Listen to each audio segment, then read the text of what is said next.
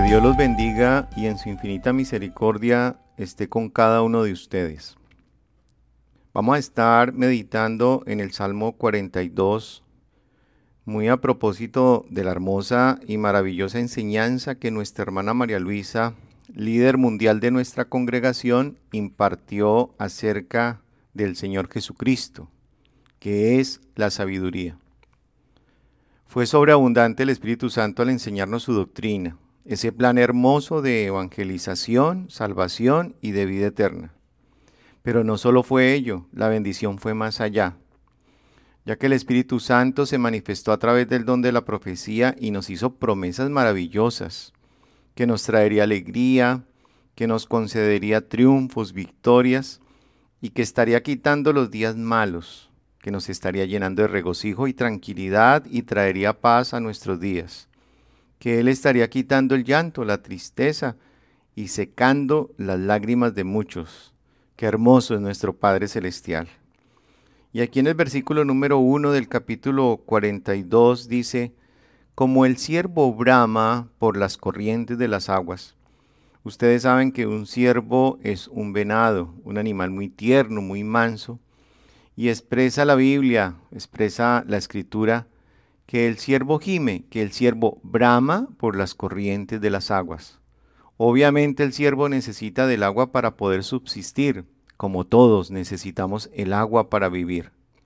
Pero luego hace una comparación, y así como el siervo brama por las corrientes de las aguas, así clama por ti, oh Dios, el alma mía.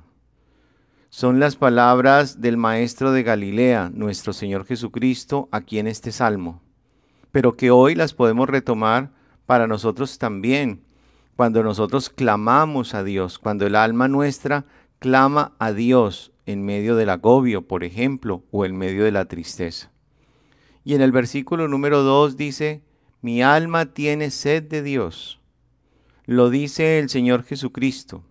Y nosotros también se lo expresamos de esa manera porque nuestras almas tienen sed de Dios, gloria al Señor pero no de cualquier Dios, no de un ídolo, no de un Dios mudo, no de un Dios que no habla, no de un Dios con el cual no tenemos comunicación, no de un Dios distante, lejano, que no se manifiesta, no, sino que nuestra alma anhela, clama, tiene sed del Dios vivo, alabanzas y gloria a nuestro Señor. Dice, mi alma tiene sed de Dios, pero ¿de cuál?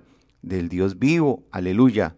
Eso lo cambia absolutamente todo, porque nosotros tenemos un Dios vivo a quien podemos pedirle su ayuda, a quien podemos pedirle su apoyo. Que cuando nuestra alma clame en medio de la aflicción, en medio del dolor, en medio de una tribulación, en medio de una necesidad, en medio de una enfermedad, en medio de una adversidad, podemos orarle y encontrar de Él su respuesta, su apoyo y su ayuda Gloria al Señor. Ese es el Dios vivo, el Dios que se manifiesta y le da experiencias al ser humano. Y como Dios es el mismo Dios de ayer, de hoy, de siempre, ese Dios que le ha dado experiencias reales al hombre y a la mujer desde el principio, hoy las está concediendo en nuestra iglesia y las seguirá otorgando, como también el Espíritu Santo lo expresaba en la profecía alabanzas al Señor. De ahí parte nuestra convicción y nuestra seguridad. Aleluya.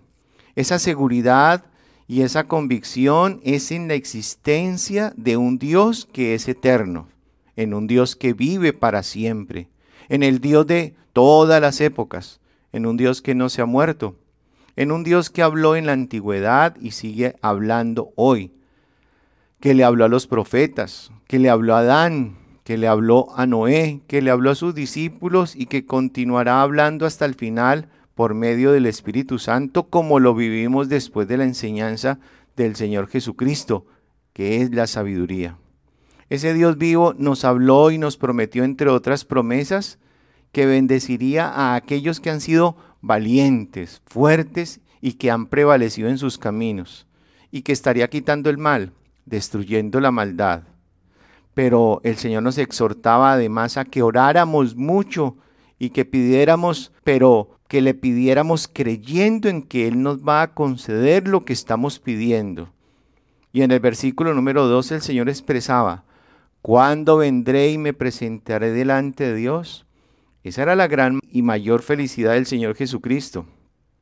Presentarse delante del Padre Celestial, delante de nuestro protector, delante de nuestro ayudador, delante de nuestro pronto auxilio en las tribulaciones, delante del Dios que nos responde, que nos permite sentir su presencia, delante del Dios que me hace conocer su manifestación por lo que sentimos y por todo lo que vivimos. Por eso decía, mi alma tiene sed de Dios, pero del Dios vivo.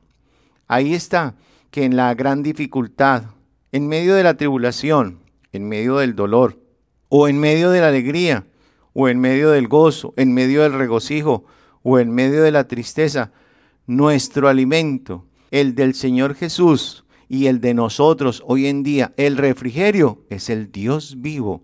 Esas son las corrientes de las aguas, su evangelio, su enseñanza y de su doctrina y la manifestación de un Dios vivo y de poder. Alabanzas a nuestro Padre Celestial. ¿Cuándo vendré y me presentaré delante de Dios? Es decir, en vez de huir, en vez de desmayar. Por el contrario, más entrega. Por el contrario, más oración. Por el contrario, más lectura de la Biblia. Por el contrario, más obediencia. Por el contrario, más rectitud. Por el contrario, más buscar a Dios. Verso número 3.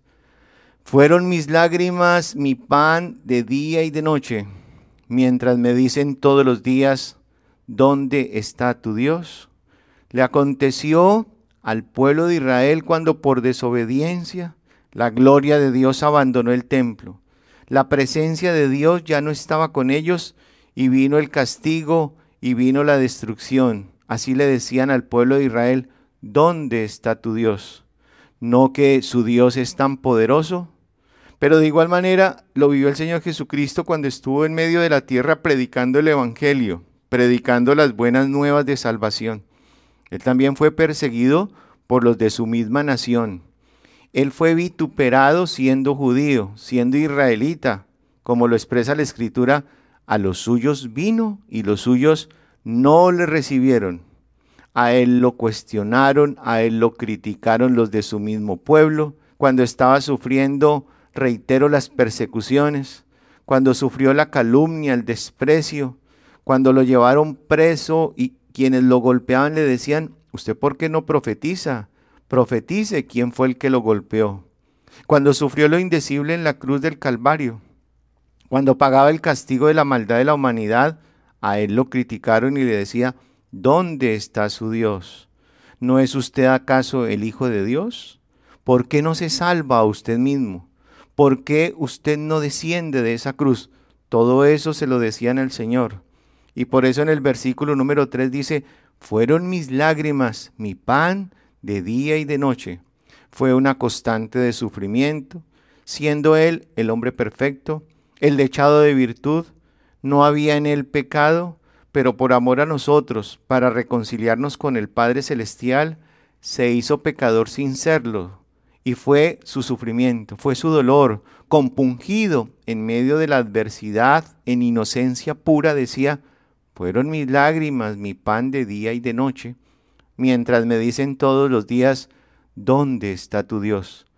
Y era que el Señor tenía que cumplir con el plan establecido por el Padre Celestial y seguir ese plan maravilloso de salvación y de vida eterna para la humanidad. Y así como el Señor Jesús sufrió todo eso, nosotros también hoy en día vamos a vivir dificultades, vamos a vivir momentos de adversidad, vamos a ser probados, y Dios va a permitir que sucedan cosas difíciles para probar qué hay en nuestro corazón, para probar nuestra convicción y fidelidad. Y nuestra convicción y fidelidad tiene que ser a prueba de cualquier circunstancia o adversidad en la vida o momentos de dolor. Y así uno sienta que el mundo se viene encima. Así uno sienta que ante las adversidades no hay salida. Tantas cosas que pueden suceder en la vida cotidiana. Cualquier situación difícil en la vida es ahí cuando nuestra convicción y fidelidad tienen que triunfar. Dios nos prueba hasta dónde somos fieles, hasta dónde somos constantes, hasta dónde somos firmes en sus caminos. Todo eso Dios lo permite. No desmayemos. Usted no dé marcha atrás, porque el Espíritu Santo en la profecía de la cual he hecho referencia decía que hay personas que han vuelto atrás, pero que nosotros no podemos desmayar y que tenemos que ser muy valientes. Dice el versículo número 5. ¿Por qué te abates, oh alma mía, y te turbas dentro de mí? ¿Por qué te abates, oh alma mía? Espera en Dios, porque aún he de alabarte, salvación mía y Dios mío. Esa expresión espera en Dios es muy importante, porque es lo que hemos y estamos aprendiendo en la iglesia, que nosotros debemos saber que algo va a hacer el Señor siempre que los males no se van a quedar así para toda la vida, sino que algo maravilloso Dios hará, que esta pandemia no durará para siempre. Y como decía el Espíritu Santo en la profecía, viene en camino algo bueno y algo va a acontecer de la mano del Señor. Dios siempre algo bueno hará en nuestras vidas, tarde o temprano, gloria al Señor. Por eso esperemos o esperamos en ese Dios vivo.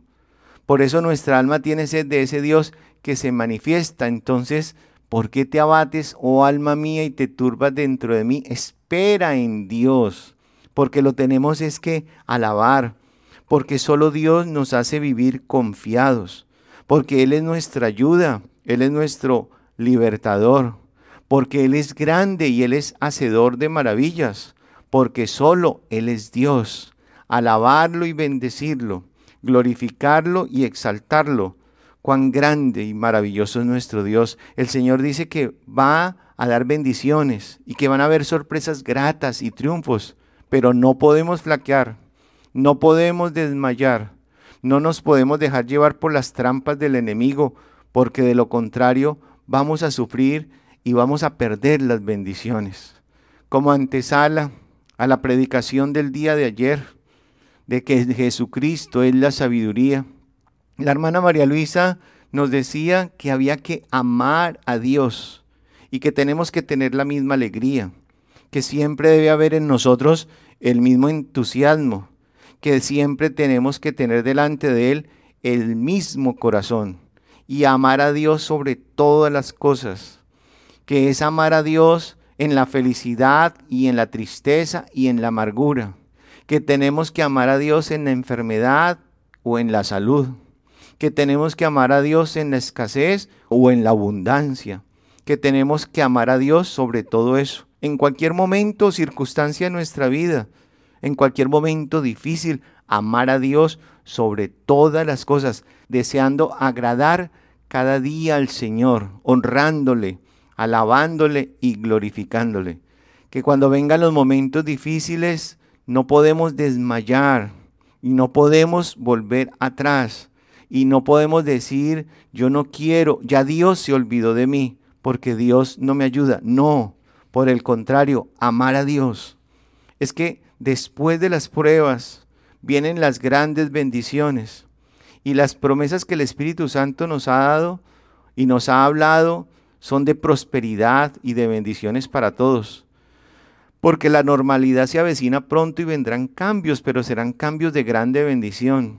Así que no tenemos por qué quedarnos estancados o no podemos desmayar, no podemos desanimarnos y mucho menos volvernos atrás.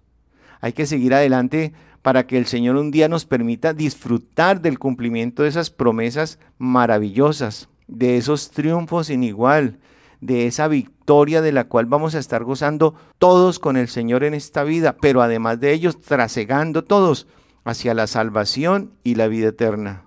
Verso número 8. Pero de día mandará Jehová su misericordia, porque la misericordia de Dios es para siempre, porque Dios es bueno y para siempre es su misericordia, porque Él es nuestro Dios y no hay bien fuera de Él para con cada uno de nosotros porque Él es nuestra fe, nuestro reposo. Y dice, y de noche su cántico estará conmigo. Eso es lo que tenemos que hacer nosotros, nuestra oración para Dios, nuestros cánticos para el Señor. cantarle a Dios con todo nuestro corazón, porque Él es nuestra vida, Él es nuestra esperanza, Él es nuestra fortaleza, Él es nuestro ayudador, Él es el Dios de las batallas, Él es el poderoso gigante, aleluya, gloria al Señor. Y mi oración al Dios de mi vida, Él es el Dios de nuestra existencia, Él es el Dios de nuestra alabanza, Él es la roca de la eternidad, Él es nuestra fuerza, Él es el lirio de los valles, Él es el consejero, el Dios fuerte, el Padre eterno, el príncipe de paz, Él es el Dios de las batallas, aleluya, gloria a nuestro Dios. Él nos va a dar los triunfos, Él nos va a dar las victorias. Para esto el Señor nos dejó la Biblia. Por eso está el libro de los Salmos, para que aprendamos a alabar al Señor, para que aprendamos a orarle al Señor, para que aprendamos a tener comunión con Él. Una hermana decía, Señor, me siento sola. Todo el tiempo decía, Señor, me siento sola. Y el Señor a través del Espíritu Santo le habló y le dijo, estoy a una oración de distancia de ti. Por ello debemos escudriñar las escrituras y aprender y en ellas aprenderemos, sobre todo en este libro tan hermoso de los Salmos, que el Señor sufrió lo indecible, pero que el Señor nos marcó el camino y nos dio un referente, y que así como Él vivió circunstancias adversas, nosotros las viviremos, que así como Él sufrió, nosotros sufriremos, no en igual medida, porque no hay punto de comparación, pero sí que, así como Él siempre obtuvo la victoria y el triunfo, nosotros de igual manera lo alcanzaremos. El triunfo y la victoria y la bendición serán nuestra porque somos sus hijos. Y Dios nos trajo para bendecirnos. Dios nos trajo para manifestarse en nuestras vidas. El Señor tarde o temprano nos bendecirá y seremos más que vencedores en Cristo Jesús y que la gloria y la honra sea para nuestro Dios. Vamos a estar orándole a nuestro Dios de gloria.